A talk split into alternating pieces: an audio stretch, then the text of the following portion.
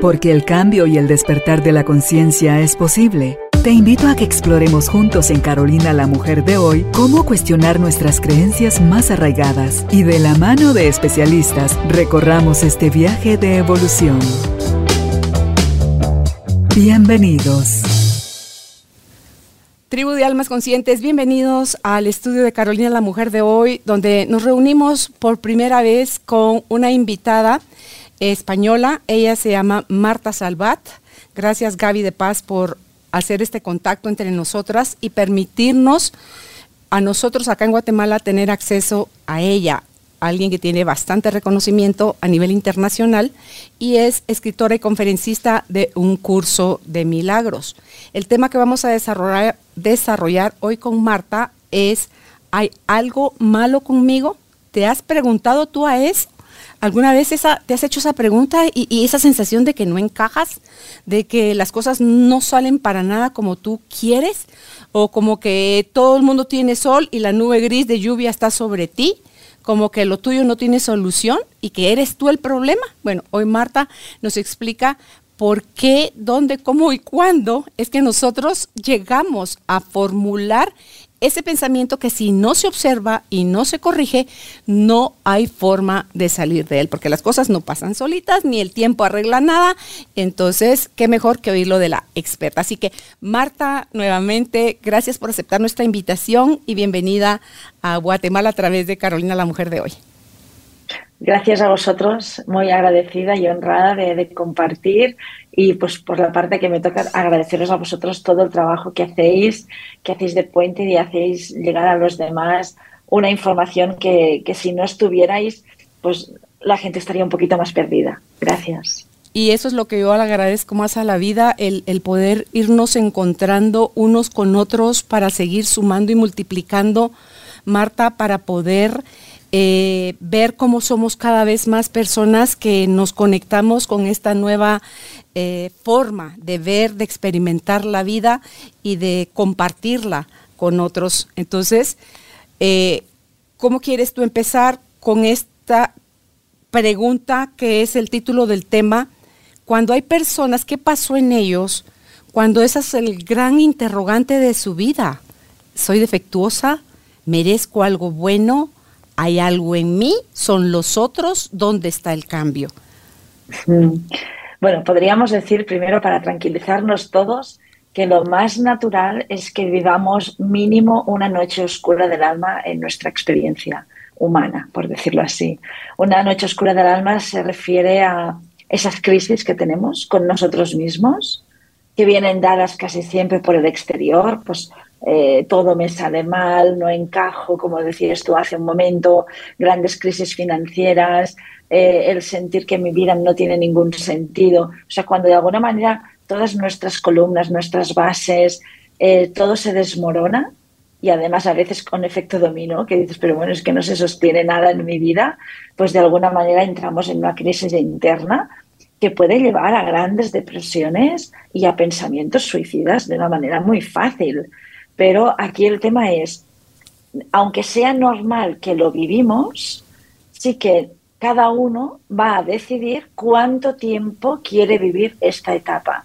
Esta crisis existencial, que se le llama la noche oscura del alma, es un llamado de nuestra luz, de nuestro ser interior, de esta energía de amor que somos, de este espíritu o esta alma encarnada, a que cada uno que le llame como, como, como sea más cómodo, que las palabras no tienen que ser un problema. Es un llamado a que reconduzcamos nuestra vida, a que nos recordemos para qué estamos aquí, quiénes somos y qué sentido tiene todo esto. Entonces, estas grandes crisis, que no, no niego ¿eh? que es un punto de dolor inflexible, que muchas veces es un antes y un después en, en la vida de una persona, pues, pues sí, son pues porque hoy a lo mejor estamos muy dormidos, a lo mejor estamos muy distraídos, a lo mejor estamos viviendo una vida muy superficial. Entonces estas crisis te llevan a interiorizar, a que te pares, a que preguntes, a que busques ayuda y sobre todo a que encuentres las respuestas que necesitas para este momento ampliar tu nivel de conciencia.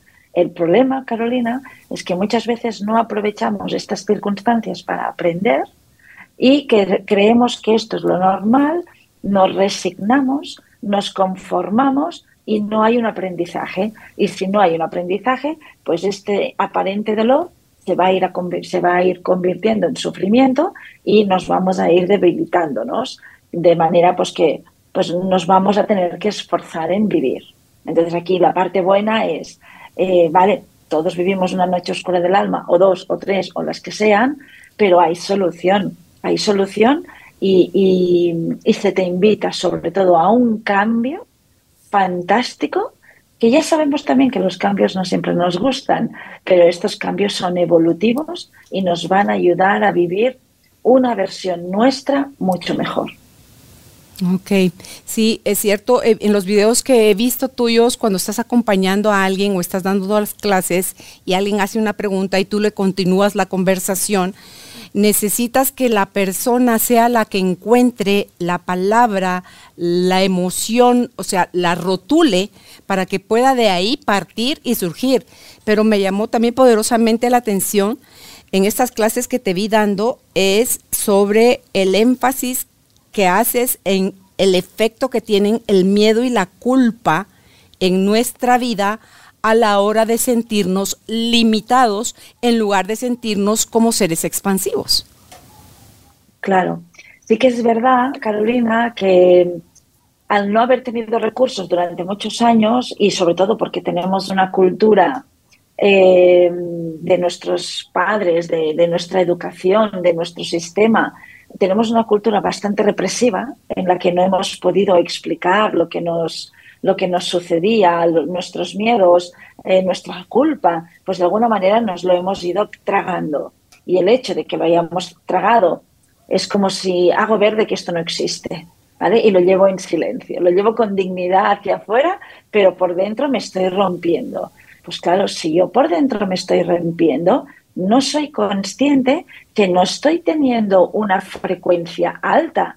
Frecuencia alta significa no estoy vibrando gratitud, no estoy vibrando compasión, no estoy vibrando alegría, no estoy vibrando paz. Significa que estoy vibrando miedo, estoy vibrando ansiedad, estoy vibrando depresión, estoy vibrando mucha culpa. Y por más que yo haga una cara y, unas poses y yo me esfuercen hacia, hacia el exterior en estar de una manera, aquí lo que te cuenta es lo que yo vibro por dentro.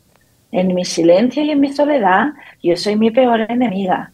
De alguna manera me rechazo, me exijo, no comprendo por qué no soy mejor, me comparo con los demás.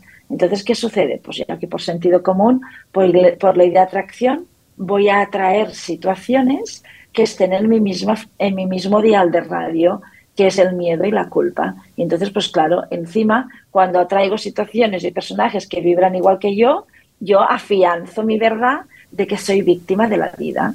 Y, claro, pues estoy allí en un bucle que, claro, pues es que inevitablemente en algún momento la vida nos va a dar un cachete y va a decir, venga, espabila, que esto simplemente ha sido un tropiezo, pero bueno, cuando nos caemos, ¿qué hacemos con los niños? Se caen, va, va, no pasa nada, venga, levántate, venga, que sí, lo distraemos, ¿no? Pues los adultos igual, nos caemos, venga, rápidamente a subir y a aprender por qué tuve que caer, qué me estaba enseñando ese agujero, qué es lo que no debo pensar, qué es lo que no debo decir, qué es lo que no debo hacer. O sea, aprender de las caídas para no volver a caer y si vuelvo a caer, pues caer con un poquito más de dignidad y salir rápidamente del hueco.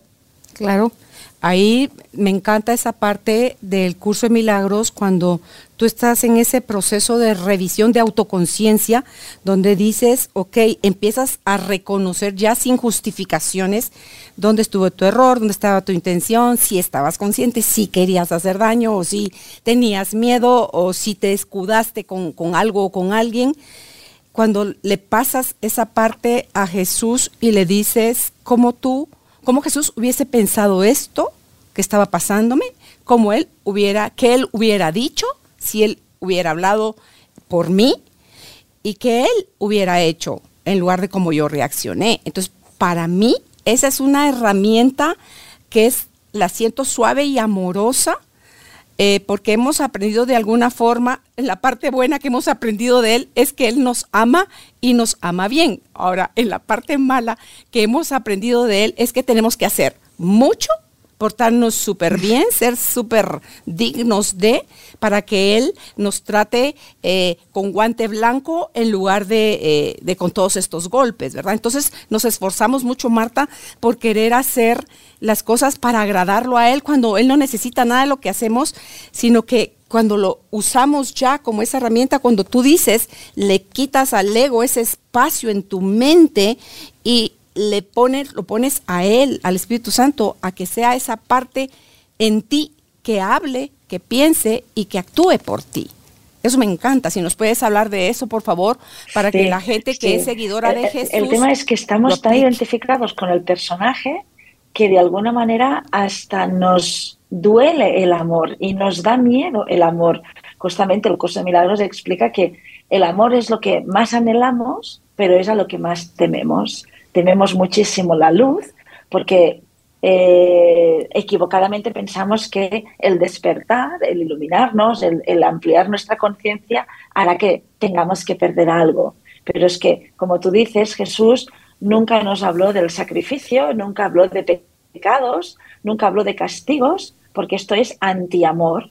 O sea, aquí estamos para descubrir lo que no somos. Esto es importante dentro del curso. No es tanto el ir a buscar el amor o a reconocer el amor, sino que es mucho más importante primero reconocer lo que no soy. Y en ese acto de reconocer lo que no soy, estoy entendiendo lo que es el amor.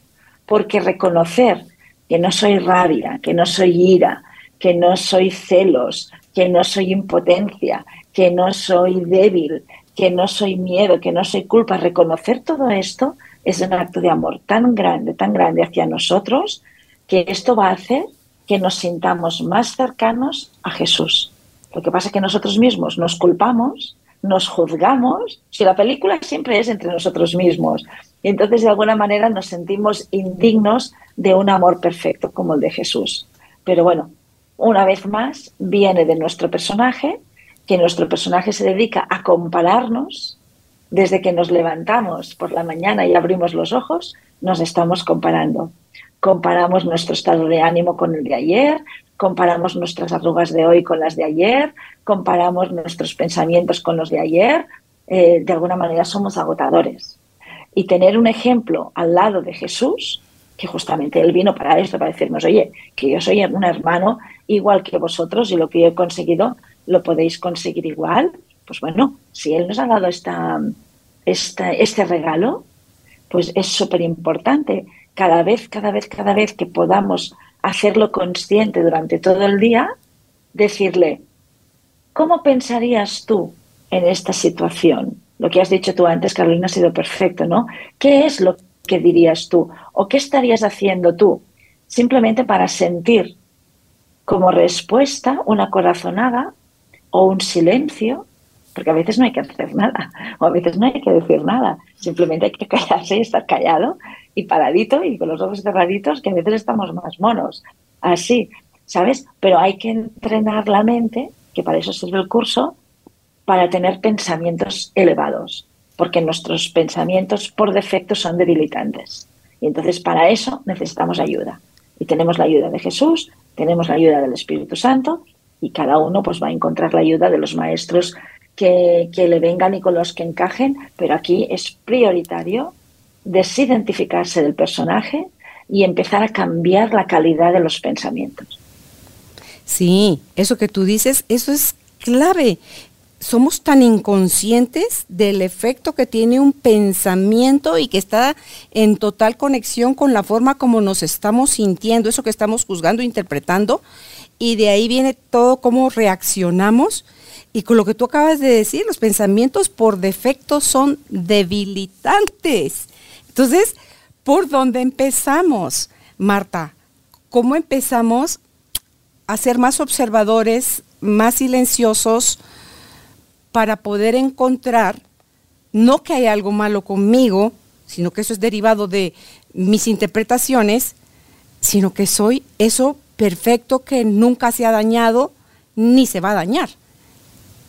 ¿Por dónde empezamos? Has dicho la palabra clave, has dicho la palabra clave que es observar. Porque si no hay un compromiso de observar, si no hay un compromiso de mejora, no es que es, no es nuestro momento. No, no se puede forzar. ¿De acuerdo? Pues si uno dice, a mí ya me parece bien mi manera de ser, mi manera de pensar, entonces nada de todo esto le va a resonar, pero uno tiene que decidir, como decíamos al principio, uno tiene que ser súper honesto y muy humilde. Hasta ahora he pensado de esta manera y tampoco me ha ido tan bien. Hasta ahora he sido de esta manera y tampoco me ha ido tan bien. Lo que quiero priorizar es paz. Quiero sentirme libre mentalmente. Y ahora no nos sentimos libres mentalmente. ¿Por qué? Porque tenemos más de 60.000 pensamientos al día, la mayoría de los cuales son debilitantes. O sea que a mí nadie me puede decir que se siente libre mentalmente. ¿Por qué? Porque está condicionado por sus pensamientos, que es como si tuviera una lavadora 24 horas aquí dentro intentando lavar ropa sucia pero como no, no hay desagüe, no hay una manera de, limpiar, pues la ropa siempre está en remojo con agua sucia. Entonces, pues claro, el observar. Bueno, primero de todo, el pretender un cambio interior. Esto sería lo primero. Si no hay intención de cambio, aquí ni la observación ni nada. Después, el observar. ¿De acuerdo? Y en esta observación, darme cuenta de que, muy bien, yo tengo estos pensamientos o yo tengo esta manera de ser, pero en realidad tengo que ser valiente y desidentificarme de estos pensamientos y de esta manera de ser, porque yo sospecho que soy algo mucho más que esta densidad mental y física. Y en esta sospecha a cada uno ya le va a llegar la herramienta que le va a encajar para ese nivel de aprendizaje en el que está. ¿Sabes? Porque a veces queremos ir también muy deprisa, pero nos saltamos la base y la base, cuando estamos en estos inicios, es súper importante. Como por ejemplo, una buena base sería al observar, aceptar. Aceptar lo que me está sucediendo, aunque no me guste. En esta aceptación, eh, yo voy a empezar a estar en paz con el presente y después voy a estar preparada para empezar a perdonar. Pero yo no puedo empezar a perdonar si yo primero no acepto que esta situación me está sucediendo a mí. Y el, tema de la aceptación es largo, largo, largo para debatir, porque, claro, pues también tenemos una educación que nos dice que aceptar es resignarse, mm. que aceptar es perder, que aceptar es seguir permitiendo que el otro siga haciendo barbaridades, pero simplemente es que falta información. La aceptación no hace referencia a nada de todo esto, sino que la aceptación habla de mi presente o de lo que ya he vivido que aunque no me guste, yo tengo que aceptar que esto está sucediendo. Insisto que no significa que lo tenga que seguir permitiendo o tolerando. Simplemente es, tengo que aprender a aceptar porque si no acepto, voy a empezar a luchar contra esto. Y si empiezo a luchar contra esto, a reaccionar, seguro, seguro, seguro que yo voy a perder. Porque el exterior no está para que luches, está para que aprendas. Y la primera lección es, hay que aceptar y en la aceptación tenemos el aprendizaje de esa situación. Mira que eso, el exterior no está para que luches, está para que aprendas. Nunca en ningún lado nos dijeron eso. Ya, claro, aquí habíamos, teníamos que luchar contra el exterior, ganar al exterior, defendernos del exterior, sacrificarnos con el exterior, complacer al exterior, ya, y así estamos. Claro, y esa resistencia. Enfermos, con depresión, con, con carencia de todo tipo, viviendo en incoherencia, así estamos. Claro, y toda esa resistencia es lo que nos lleva al sufrimiento garantizado. Total. Ay, Dios mío, hay tantas cosas que creo yo que son importantes en esto porque a mí me hicieron tanto sentido cuando las escuché que vivimos, otra cosa que no aprendimos es a vivir el presente. Estamos súper anclados en las malas experiencias, en el dolor y en todo lo que no nos gustó o faltó del pasado, sin ser conscientes que eso va proyectado hacia adelante al futuro, porque hasta que no lo quieras cortar y parar y aceptar que así fue como sucedió, lo vas a garantizar también adelante. Entonces, cuando nosotros no sabemos estar presentes, es que me hizo boom, mi cerebro me hizo cuando yo te escuché hablar a ti por primera vez del instante santo.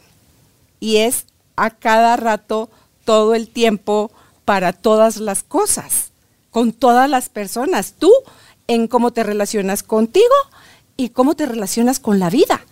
Eso me pareció que es un gran eh, aporte del curso de milagros hacia nosotros los individuos para recordar quiénes somos, Marta. Y si nos pudieras hablar también de esa herramienta, por favor. Claro, el, instante santo es, es el recurso eh, bajo, bajo esta experiencia de aquí, por supuesto. Siempre compartimos nuestro, propia, nuestro propio sentir, cómo lo hemos integrado y lo hemos practicado. Es la herramienta más fácil, pero más difícil de decidir usar, porque no estamos todos preparados para soltar el presente. ¿Qué significa? Ah, para soltar el pasado. Perdona. Significa que el instante santo es una petición que se le hace, en este caso, a nuestra mente supraconsciente, que también la llamamos yo superior y también la llamamos Espíritu Santo. Ya, ya digo siempre que las palabras no tienen que ser un impedimento para que practiquemos el curso. ¿Vale? Si estamos más cómodos con yo superior, pues venga, marchando el yo superior. ¿vale? Le pedimos a ese yo superior o Espíritu Santo que nos ayude en este instante en el que estamos entrando, o sea, en un instante en el que aún no hemos vivido nunca, que nos ayude a estar presentes, que significa nos ayude a no comparar y a no juzgar. Y esto es muy difícil, porque si una persona nos está escuchando y dice, bueno, pues mañana voy al trabajo y antes de entrar al trabajo voy a pedir un instante santo, a ver qué pasa. No, no, no, no. A ver qué pasa, ¿no? Tú tienes que saber que pides un instante santo para ir a trabajar, o sea, cuando estás entrando en el trabajo, pero tú te tienes que olvidar de ayer. Tú tienes que entregar, entrar en ese trabajo como si nunca en la vida hubieras entrado. ¿Por qué? Porque es que nunca estuviste. Nunca estuviste mañana martes a las 9 de la mañana con esas personas que tienes conocimiento de esa persona o de esos compañeros, pero tú nunca estuviste martes 11 eh, de abril a tal hora con esas personas. Estuviste el viernes día 7 de abril, pero no estuviste el martes 11. El instante santo es nunca estuve contigo. Significa que me tengo que olvidar de tus conflictos, me tengo que olvidar de cómo eres, me, tengo que olvidar de cómo soy yo contigo, me tengo que olvidar de todo lo que tú me has hecho o me has dejado de hacer. Es un instante virgen entre tú y yo en el que estoy dispuesta a reconocer que somos hermanos espirituales. Y esto es el regalo más grande que una persona le puede hacer a otra. El más costoso, y también es verdad que no todo el mundo está dispuesto a hacer ¿Por qué? Porque seguimos queriendo tener razón. Y si yo pienso que yo tengo razón y que tú eres una impresentable, o que tú eres una perezosa, o que tú eres no sé qué, o que tú eres no sé cuántos, yo puedo pedir 800 instantes santos que no voy a ver el milagro. Porque yo estoy con mi verdad de que tú eres así. El, el instante santo es para que tú hagas aquí dentro el milagro de no juzgar y olvidarte de esa persona y permitir como si la conocieras de nuevo. Esto es el regalo más grande que le podemos hacer a alguien. Ok, eso es hacia afuera. ¿Puede practicarse también el instante santo yo conmigo? Como para irle bajando raíces. Debemos, ¿verdad? Debemos, porque cuando estamos solos, somos unos asesinos en serie con nosotros mismos. Cuando estamos serios somos muy sospechosos. Cuando estamos solos, somos muy sospechosos. ¿Por qué? Porque estamos ahí juzgando. Mira, otra vez me ha pasado esto, otra vez he caído en esto, no me he dado cuenta y he vuelto a juzgar, siempre me pasa lo mismo, no lo consigo. A ver, es que soy un desastre, no sé por O sea, cuando estamos solos, somos un campo minado de bombas. Hay que pedir un instante santo para yo poder ir reconociendo que aparte del fondo de armario de la lavadora que está aquí lavando con tanto ruido, aparte de esto, aquí dentro del pecho hay un ser de luz que está esperando salir, pero solo estamos atendiendo la lavadora. Entonces el instante santo me permite dejar a un lado la lavadora, que siga lavando, pero yo es, es un momento de intimidad con mi ser. Y ya con eso, solo con eso tenemos Jesús, pero cuánto trabajo para hacer, pero en la medida que lo vas integrando en ti, en esa medida sale ya de forma natural hacia afuera. Claro. O sea, dejas en paz a todo el mundo porque... Es un entrenamiento, es un entrenamiento. Igual que siempre comento lo mismo, ¿no? Si una persona quiere cambiar a una dieta vegana, por ejemplo, pues tendrá que adaptarse. Quizás no lo consiga a la primera, pues tiene que ir probando qué alimentos les gustan, que tiene que ir desechando otros, aprender nuevas recetas. O sea, es un entrenamiento hasta que ya haces toda tu dieta eh, de una manera natural y espontánea. Pues el curso de milagros es, es un entrenamiento. ¿Hasta cuándo? Hasta que ya lo tienes adquirido, hasta que se ha convertido en un hábito. Es un estilo de vida en el que el curso defiende de que podemos vivir en paz mental. Podemos, si así lo decidimos. Claro, ya como un estilo de vida, porque también ahí te dice, suelta también al curso de milagros, o sea, y sé tú mismo, o sea, solo déjate ser, déjate, déjate llevar por la vida, porque la vida es como una corriente que, que va contigo o sin ti, hasta que entre que te metes ahí o no, pero es mejor ir flotando bien, a gusto, que ir nadando contra corriente, sintiendo como que nada tiene sentido o que tienes que hacer muchas cosas para poderle encontrar el sentido o tener algún valor para alguien, ¿verdad? Esto es lo peor, esto es lo peor, que, que muchas veces llegamos a la conclusión de que nuestra existencia no tiene sentido, que no ha merecido la pena después de tanto esfuerzo, tanto sacrificio, ¿no? Y es una lástima que, que lleguemos a estos cierres, ¿sabes? Cuando al fin y al cabo estamos vivos para seguir aprendiendo, y en la medida en que uno aprende, descubre lo maravilloso que es la vida. Pero el problema es si uno no quiere aprender. Si uno no quiere aprender, pues se resigna a estar viviendo siempre el mismo tema, que lo va suspendiendo, por cierto, lo va suspendiendo, y entonces, pues claro, esto es una amargura. Pues la gente se nos amarga y se nos deprime. Cuando la vida nos ofrece tanta belleza y tantas oportunidades para ayudar a los demás, pero todo pasa primero por querer aprender. Sí, y, para eso me gusta cómo explicas tú el, el, primer sueño, el segundo sueño, el tercer sueño que es en el que estamos ahorita, ya encarnados en este cuerpo, y lo de visualizar el globito aquí, el ver que si tú estuvieras en los zapatos del otro o si tú fueses, hubieras hecho las mismas cosas y al rato hasta peores, ¿verdad? O sea, todo ese tipo de nuevos pensamientos, nuevas formas de relacionarnos con la vida hace que vayamos de a poco dejando de creer que tenemos, que somos defectuosos, que no nos dieron suficiente de una cosa o nos dieron mucho de algo que no sirve para nada cuando nos dieron lo que necesitábamos, cuando dijimos yo me apunto, ¿quién quieres que yo me veo? Te juro, cuando yo hago ese ejercicio, ¿quién quiere experimentar tal y cual cosa?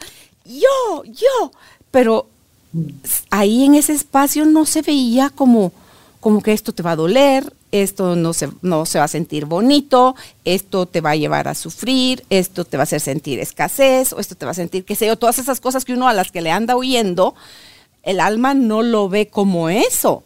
Y ya cuando estamos en ese tercer sueño, híjole, adiós con toda la información temporalmente y ya pues aplícate para ver si empiezas a tener herramientas que te recuerden que estás dormido. Claro, claro, claro, claro. Y, y sabes que lo bueno de todo es que vamos a pasar todos por aquí. Todos. Hace cinco años, ¿dónde estábamos? Hace diez años, ¿dónde estábamos? Cada vez más dormidos, ¿vale? No te digo hace 20 años, ¿sabes? Pues ahora mira, este despertar tan bonito que hay, porque nos estamos moviendo todos para compartir y compartir y compartir, pues fíjate, de aquí cinco años en adelante, ¿cómo estaremos? Pues ya seremos muchos más que estaremos comprometidos en, en, un despertar de conciencia, ¿sabes? En, en encontrarle otro sentido totalmente diferente a la vida. O sea que es muy esperanzador el, el hecho de querer cambiar.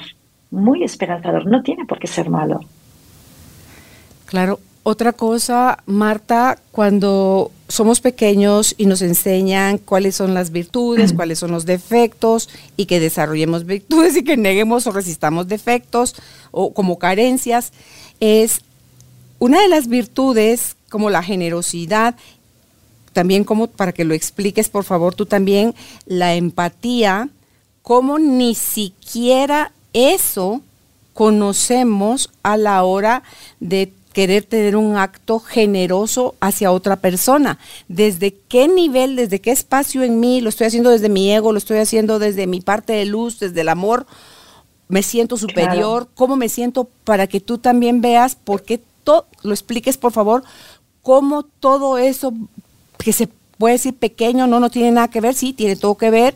Y cómo tú mismo, uno mismo, va poniendo cuesta arriba la situación, poniéndola más oscura, poniéndola más dolorosa, porque ni siquiera esas cosas sabemos que a lo mejor queremos ser, pero lo estamos siendo y haciendo de la, del lugar equivocado. Claro, claro. Es que la empatía que hemos conocido, con la que hemos crecido, no tiene nada que ver con la empatía que viene de nuestro ser, ¿vale? tenemos que ubicarnos. Primero todo, no somos un cuerpo, somos un ser de luz que está viviendo una experiencia humana. Entonces, si esto ya lo tenemos muy claro, una cosa es la empatía de la mente, de nuestro personaje, y otra cosa es la empatía del ser de luz. ¿De acuerdo? O sea, como si fuéramos un poco bipolares, pues así, hay un tipo de empatía y hay una empatía que viene desde el ser de luz, desde mi alma. Entonces, cuando nosotros nos relacionamos con el exterior, lamentablemente, por defecto, nos relacionamos desde el personaje. Si me relaciono con el personaje, ¿qué va a suceder? Que me voy a comparar. Entonces, me voy a comparar con quien sea, a la alza o a la baja. Si me comparo a la alza, significa que yo me siento mejor que el otro, en el sentido de que, mira, hay alguien que está en riesgo de exclusión social, eh, o que no tiene trabajo, o que está enfermo, o que está pidiendo dinero, o que cualquier cosa, o que está viviendo ahora una gran pérdida, no importa. De alguna manera, esta comparación en la que me estoy dando cuenta de que el otro vive una situación debilitante que yo no, no ayuda a que ninguna de las dos partes, en este observador y observado, pueda cambiar su manera de pensar. ¿Por qué? Porque yo ya he entrado con la intención, y no es consciente, ¿eh?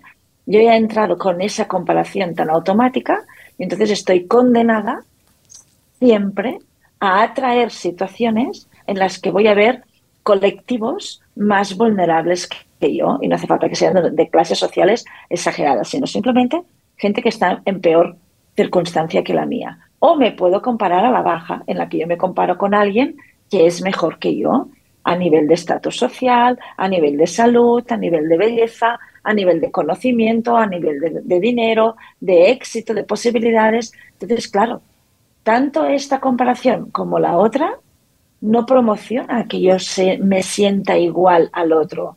Al contrario, lo que hace es que estoy poniendo más distancia entre los dos porque la diferencia provoca distancias. Este es un problema muy grande. Entonces, no va a haber manera de que encontremos un punto medio desde este lado. Por eso nosotros decimos desde el curso Milagros que no podemos usar la palabra empatía, porque la empatía, viniendo desde el ego, significa diferencia, significa comparación, significa debilitamiento y significa que es una relación especial. Especial porque, porque es diferente. Tú eres mejor o yo soy mejor. Y si uno de los dos es mejor, el otro indudablemente es peor. Y esto es muy malo. Y la empatía que viene del ser que viene del Espíritu Santo, pues se basa en la igualdad. Y esto es un trabajazo, pero trabajazo, trabajazo. ¿Por qué?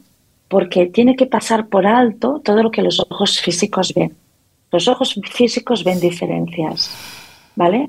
Y entonces con esas diferencias a veces nos es muy difícil usar la empatía del Espíritu Santo porque se basa en la igualdad, en la igualdad de hermanos espirituales, no en la igualdad de la forma, es en la igualdad del contenido. Y aquí está nuestra maestría, que cuando estemos con alguien podamos relacionarnos desde el ser independientemente de lo que los ojos nos están convenciendo que estamos viendo, que es diferencia, grados de arriba y para abajo, todo lo que hemos comentado antes. Entonces, el tema del instante santo me va a ayudar. La santificación de la relación me va a ayudar a que yo no juzgue quién es más y quién es menos. ¿Sabes?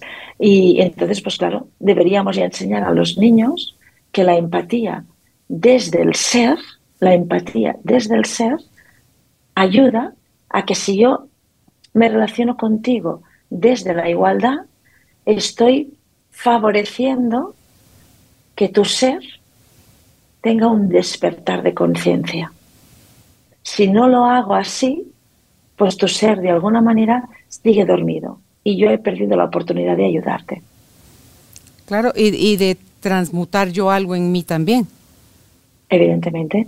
¿Verdad? Evidentemente. Por eso ese ejercicio que tú propones de quítale la cabeza al otro y ponle la tuya. Para que sepas. es muy fácil de hacer. ¿Verdad? Para que sepas que no es el otro del que estás hablando, sino que estás hablando de ti mismo. Es a ti mismo al que estás viendo ahí.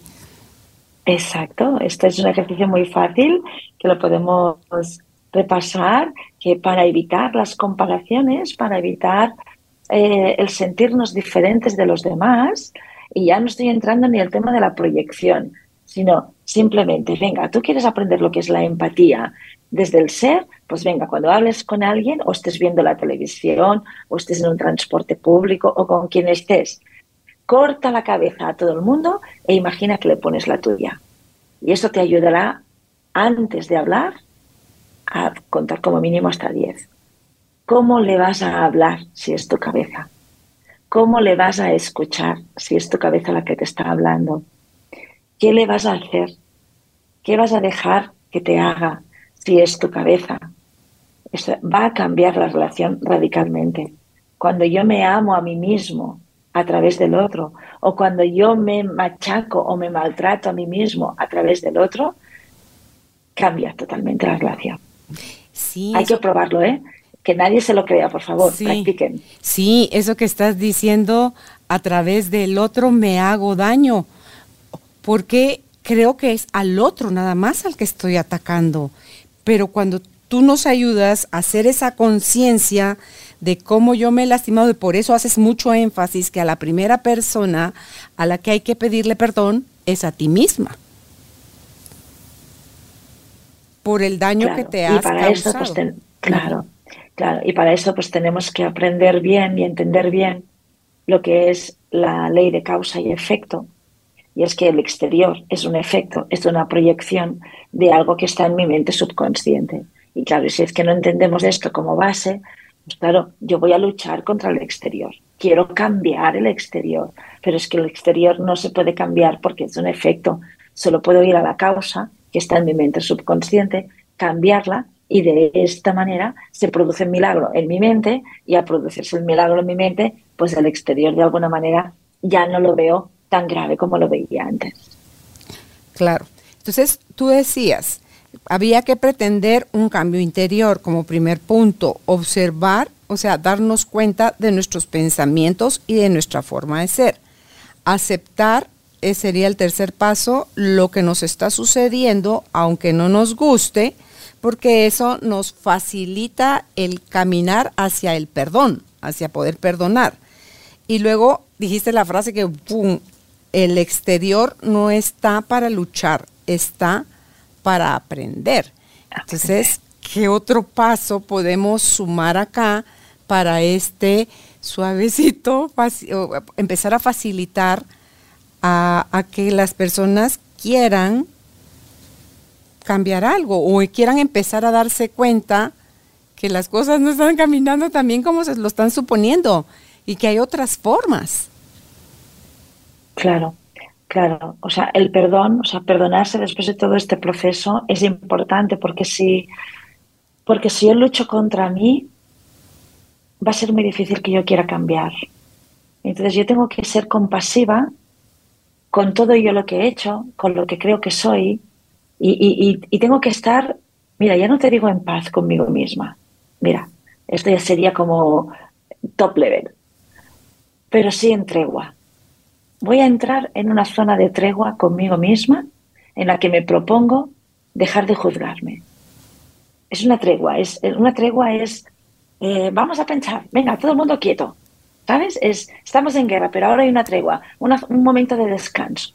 Ya nos toca no estar en guerra con nosotros.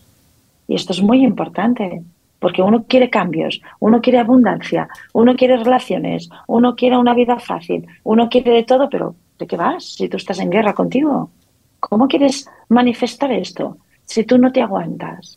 Entonces, yo ya no digo que vayamos a la paz, porque esto ahora es una utopía, pero una tregua, una tregua así. Venga, ya, ya, ya voy a parar, ya voy a parar, porque estoy cansada de mí. Voy a dejar de juzgarme, voy a dejar de decirme que no puedo, de que no soy suficiente, de que no soy merecedora, porque claro, yo todo esto es lo que hago conmigo misma, pero luego, Carolina, lo que quiero es que los demás me amen. Lo que quiero es que los demás me den un buen sueldo. Lo que quiero es que los demás me reconozcan y me valoren. Pero ¿cómo te va a hacer esto el exterior si tú por dentro estás haciendo lo contrario? Y lo que hay adentro es lo que está fuera. Y lo que está fuera es lo que está dentro.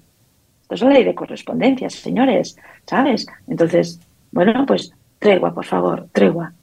Voy a estar el máximo tiempo posible sin, sin matarme. Porque son me estoy matando. Con mis pensamientos me estoy matando.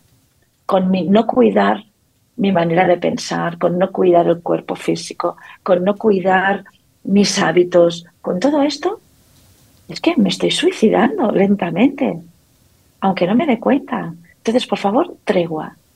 Y con esta tregua luego, venga, empecemos a perdonarnos porque tampoco lo sabíamos hacer de otra manera, no teníamos los recursos. O sea que tampoco ahora nos vamos a condenar porque no lo hemos hecho, ya, pero es que si lo hubiéramos tenido, lo habríamos hecho. Pues lo importante es, ahora que tienes estas herramientas, ¿qué piensas hacer con ellas? Antes no las tenías, muy bien, pero ahora sí. Y ahora toma la responsabilidad. Que esto, Carolina, también es muy importante, ¿sabes? Porque no todo el mundo está dispuesto a cambiar su manera de pensar porque ya les funciona el victimismo es, un negocio, ¿sabes? ¿Por qué? Porque si soy víctima, los demás me cuidan, los demás deciden por mí, los demás están pendientes de mí. Entonces, ¿quién quiere perder este estatus? ¿Entiendes? O sea que esto también es para debatir, en el sentido de que, muy bien, tú quieres un cambio, a ver qué estás dispuesto tú a hacer. ¿Qué estás dispuesto tú a hacer por ti mismo? Porque al fin y al cabo es tu vida. Al fin y al cabo es tu vida. ¿De acuerdo? Y cada uno tiene que ser responsable de cómo quiere vivir su propia vida. Y si uno dice, a mí me va el rollo de ser víctima, el curso de milagros no es para ti. Búscate otra cosa. Y es que no solo es cómo te va a ti, porque el ti se rodea de otras personas, no, no vives en una cueva. Y cómo tú afectas también que hablabas del victimismo, al ser víctima, ¿cómo afectas? A, ¿Cómo estás pues lastimando a otros? Claro, es que si yo soy víctima, necesito culpables a mi alrededor. Aunque no se sientan culpables, pero yo me voy a encargar de que se sientan culpables. Y si yo me siento culpable y no quiero cambiar mi estatus, los que tengo alrededor tienen que ser mis víctimas. O sea, es que no vivimos solos. Esto es importante. Mientras nosotros no queramos cambiar, esto va a sonar fatal, pero la verdad hay que decirlo. Si nosotros no queremos cambiar, somos unos egoístas, porque el exterior gira en torno a nosotros, como si fuéramos del centro del universo. Y no, estamos aquí para aprender y para compartir, y para dejar de usarnos los unos a los otros. Entonces, pues bueno, también hay que entender que esto es muy evolutivo, ¿sabes? Y si a una persona le agobia ahora hacer cambios, pues no pasa nada, ya le llegará de aquí un ratito, ¿sabes? Pero mientras está sufriendo. Claro, en, esto, aunque el trabajo es personal, es individual, sí nos necesitamos unos a otros porque como estamos en la proyección todo el tiempo, el otro está a mi servicio como espejo para que yo pueda verme aquellas cosas que están súper escondidas en mí, que no tengo ni la gana, ni la fuerza, ni la capacidad de poderlas ver todavía, pero el otro es ese regalo que me muestra eso mío que aún no, no he querido o no he podido ver. Claro, por eso decíamos que, que hay que querer observar y aprender de cualquier relación y situación, porque siempre el exterior me habla de mí. Que yo hasta ahora he pensado que no, que el exterior era ajeno y que encima el culpable de mi sentir, pero bueno, pensar de esta manera no te ha ido bien, entonces habrá que cambiar la manera de pensar. ¿Y si es al revés? ¿Y si el exterior me está diciendo algo que no funciona bien dentro de mí? Tampoco es para sentirse culpable, es para agradecer. Oye, gracias, exterior. Gracias que me estás enseñando que tengo que resolver esto. Gracias que me estás enseñando que no estoy tan espabilada como yo creía. O sea, que es que al fin y al cabo tengo que repetir una vez más. Todo está en si queremos aprender o no. Y eso que estás diciendo ahorita de repetir una vez más, que tampoco nos hemos hecho conscientes de eso, es que la vida te ama tanto, está tan a tu servicio, que cuando te presenta la opción A, la ignoraste, te fuiste para el otro lado, la B viene un poquito más fuerte, la C todavía un poco más, y así va creciendo el, la zarandeada que le da a uno la vida pero no es porque la vida las traigas contra ti, sino que es porque es de alguna forma, hija de mi vida, quiero que despiertes, que recuerdes. Es, que es una oportunidad, lo tenemos que ver como llamadas de auxilio ya de, mi propio ser, de que por favor aprovecha el exterior para despertar y cambiar tu manera de pensar. Porque lo que, lo que desea el ser es vivir una experiencia elevada, no una experiencia miserable de esfuerzo y de sacrificio y de victimismo, de victimismo de culpa. Esto no tiene nada que ver con nuestro ser. Ok.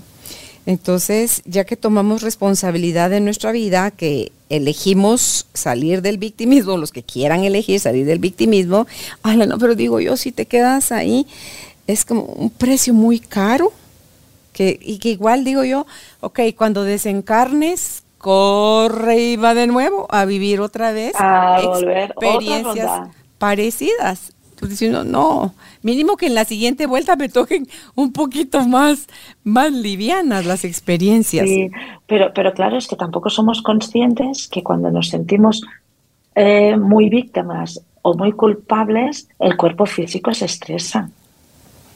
Porque nuestro cuerpo emocional ya está muy estresado de aguantar, no es que es un día o dos días, de aguantar años con esta actitud y este estado emocional.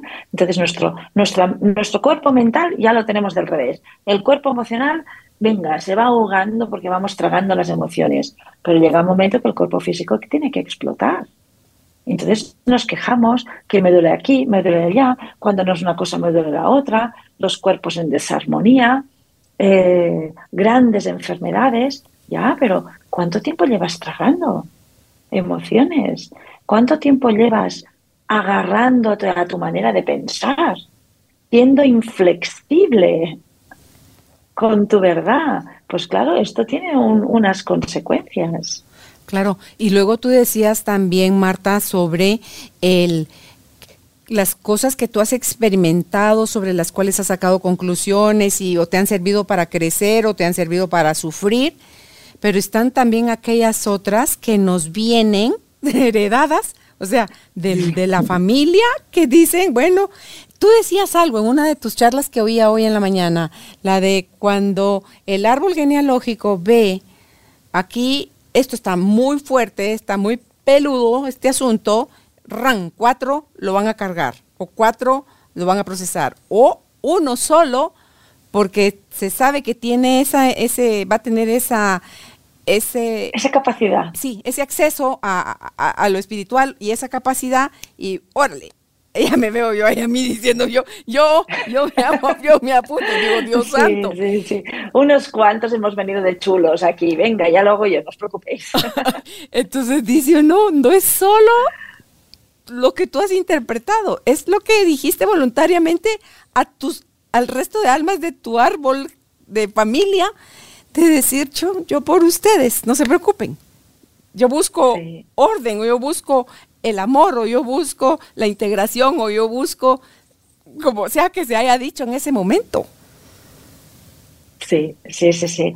Hablar del sistema familiar también es muy interesante porque nos ayuda, nos ayuda a comprender el para qué hemos vivido esto Pero claro, una vez más es un tema de querer aprender. Y dejar de lamentarse y de excusarse. Mi padre hizo esto, mi abuelo hizo esto, y es que si mi madre no hubiera vivido esto, yo estaría. O sea, de alguna manera tenemos que dejar las quejas y las condenas y querer tener una visión, otra perspectiva para ayudar a los ancestros a que ellos mismos puedan seguir evolucionando, encarnados o no, a nosotros y a nuestra descendencia. Pero todo pasa, siento repetirlo, ¿eh?